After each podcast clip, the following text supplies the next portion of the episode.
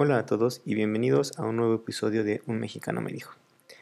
Este episodio estaba programado para salir el día 12 de octubre, pero hubo algunos problemas técnicos que me impidieron eh, sacar este episodio en esa fecha. Entonces, el día de hoy, 14 de octubre, lo estoy eh, publicando. Sin embargo, bueno, encontrarán algunas referencias a eh, que se iba a publicar el día 12 de octubre. Bueno, pues sin más, los dejo con el episodio y espero que lo disfruten.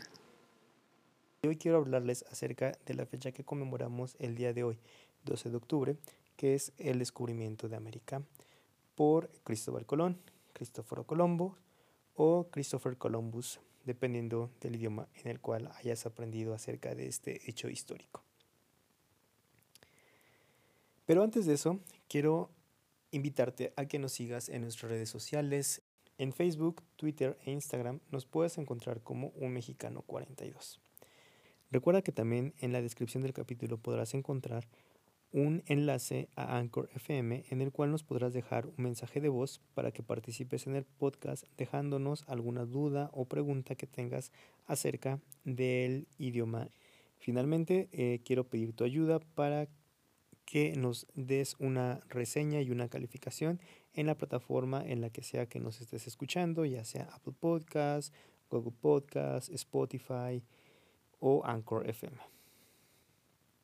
Eh, ahora sí, comencemos.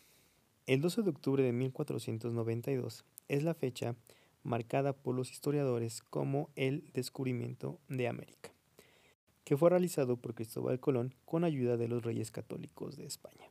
Cristóbal Colón realmente no buscaba encontrar un nuevo continente, de hecho no sabía que se trataba de un nuevo continente, él trataba de encontrar una nueva ruta hacia, la, hacia, el, hacia el oriente del continente europeo, incluso él murió sin saber que había descubierto un nuevo continente.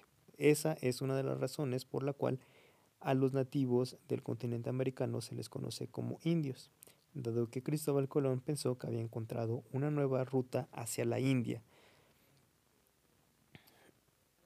Este hecho tuvo una gran repercusión en la historia del mundo, realmente. Aunque hay evidencia que sugiere que ya había gente europea que había llegado a América desde mucho tiempo antes, digamos que el parteaguas es que Cristóbal Colón lo hizo de manera oficial. De manera que em, los grandes imperios europeos, de alguna manera, no quiero decir que se dividieron el continente americano, pero sí tuvieron sus colonias dentro de em, este mismo continente, dentro de América. De manera que el imperio británico tuvo por allí sus 13 colonias, España tuvo a México, Centroamérica y básicamente todo lo que es eh, Sudamérica, excepto Brasil, que formó parte del imperio portugués. Este hecho tuvo repercusiones para ambas partes, tanto para México como para España. Ambos, eh, ambas culturas se enriquecieron con este choque cultural de diferente manera. Uno de ellos es el choque religioso que llevó a un sincretismo bastante peculiar, en el cual los antiguos dioses mexicas o mexicanos se convirtieron en dioses o en santos para la religión católica, que era la religión que trajeron los españoles en aquel entonces. Ejemplo de, esta, de este sincretismo es eh, el dios Tlaloc se convirtió en un santo que se llama San Juan, y que representa a la lluvia. El dios Tlaloc representa la lluvia y hay una fecha en junio, el 27 de junio, si no mal recuerdo, que en muchos lugares del país se le conoce como el cordonazo de San Juan. Ese día se dice que llueve sí o sí. Entonces, este dios San Juan, este santo San Juan, eh, tiene una relación muy cercana con el dios Tlaloc. Otro ejemplo es el dios Tezcatlipoca. Eh, Tezcatlipoca era el dios, de, el dios de la muerte en, en el imperio mexicano. Su color representativo es el color negro Y en muchas regiones en las que este era un dios importante, surgieron leyendas de un Cristo de color negro, justamente para que las personas que, que, vivían allí pues asociaran a este Cristo con el color eh, negro del mismo Tezcatlipoca y entonces se volvieran eh, eh, pues a la religión, a la nueva religión de, en ese, que en ese momento era la religión católica. Y finalmente la diosa Tonatzin tuvo una evolución hacia la Virgen de Guadalupe. La diosa Tonatzin es la diosa madre, la diosa de la vida. Y pues la Virgen de Guadalupe es una representa a una mujer morena que está embarazada. Yo creo que es uno de los iconos eh, más mm, representativos de la vida, ¿no? Una mujer que está embarazada y que está a punto de dar a luz. Eh, creo que no hay un mejor símbolo para la vida, que es lo que representaba la madre Tonatzin para los eh, nativos en ese momento. Y además, bueno, se, aparece en un, en un cerro que está dedicado, que estaba, en el cual se veneraba a la, a la diosa madre. Eh, tal vez de, ese caso hablaremos un poco más a fondo el 12 de diciembre, que es el día en que se celebra la aparición de eh, esta imagen a el pueblo mexicano. Y como esos tres ejemplos, hay muchos ejemplos más, sin embargo creo que esos tres bastan para poder demostrar este sincretismo religioso que hubo en el choque de estas dos culturas. Otro de los impactos grandes que hubo durante este, esta mezcla de las culturas es la metalurgia. En México obviamente conocíamos ya algunos metales, pero los españoles pues conocían todavía a otros más metales, ellos estaban un pasito más adelante, sobre todo con la extracción de la plata.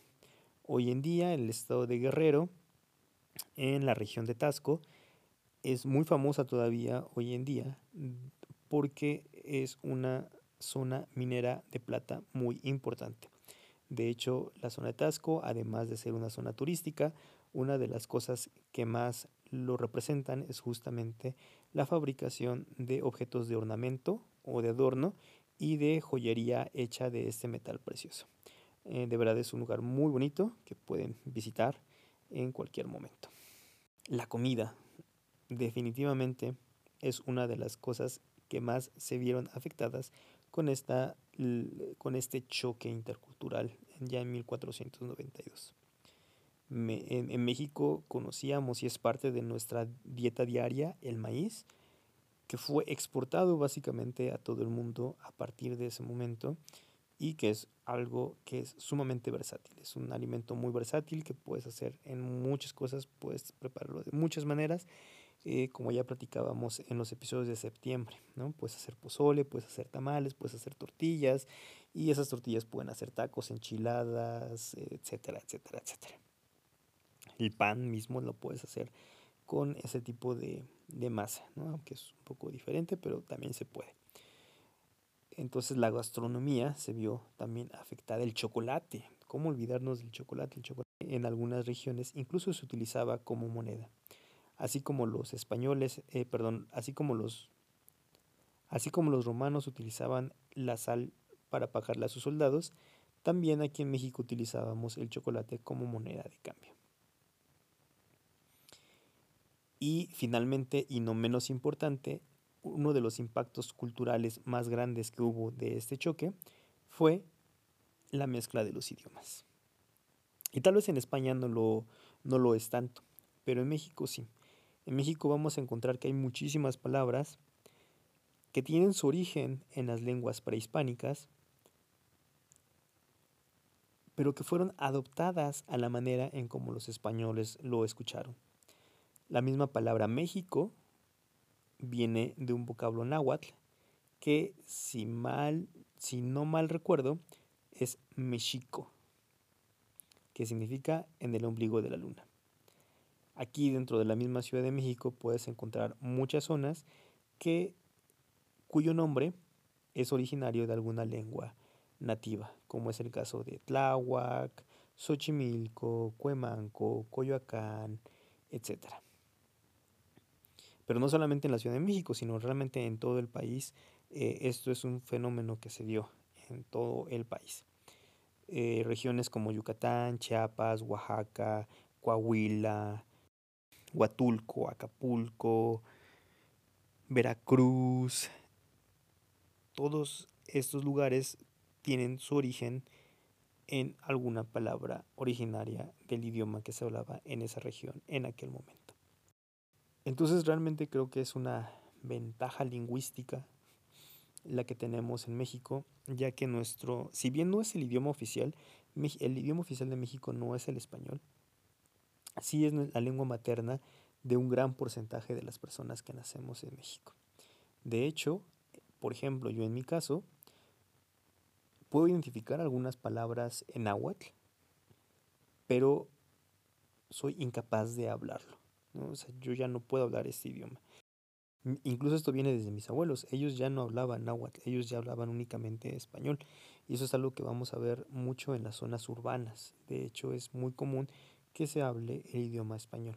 En la televisión, la radio, en todos los medios escritos, en las escuelas, en los actos políticos, el idioma español es el que va a regir en su mayoría. Es el que vamos a escuchar casi siempre.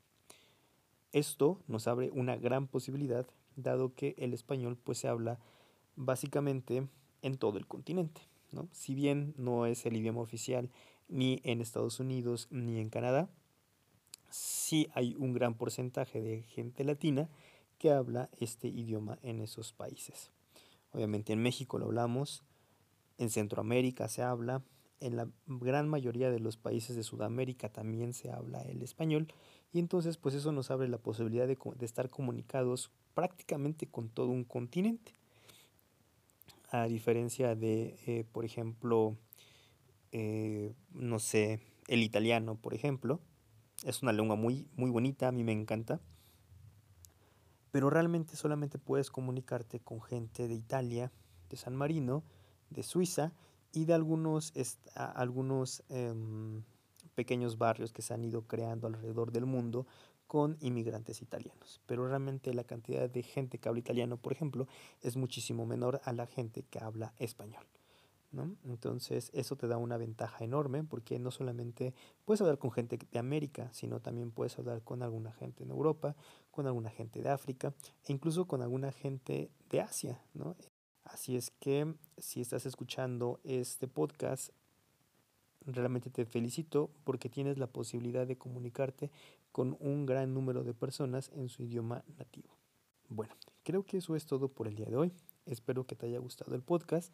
Por favor, déjanos un comentario en nuestras redes sociales, que ya comentamos al principio, o bien puedes también enviarnos un mensaje a unmexicano42.gmail.com. También recuerda que puedes dejarnos un mensaje de voz en el enlace que aparece en la descripción del capítulo si quieres participar en el podcast dejándonos una duda o pregunta que tengas acerca del idioma. Una vez más, gracias por escucharnos y nos escuchamos la próxima vez. Tschüss.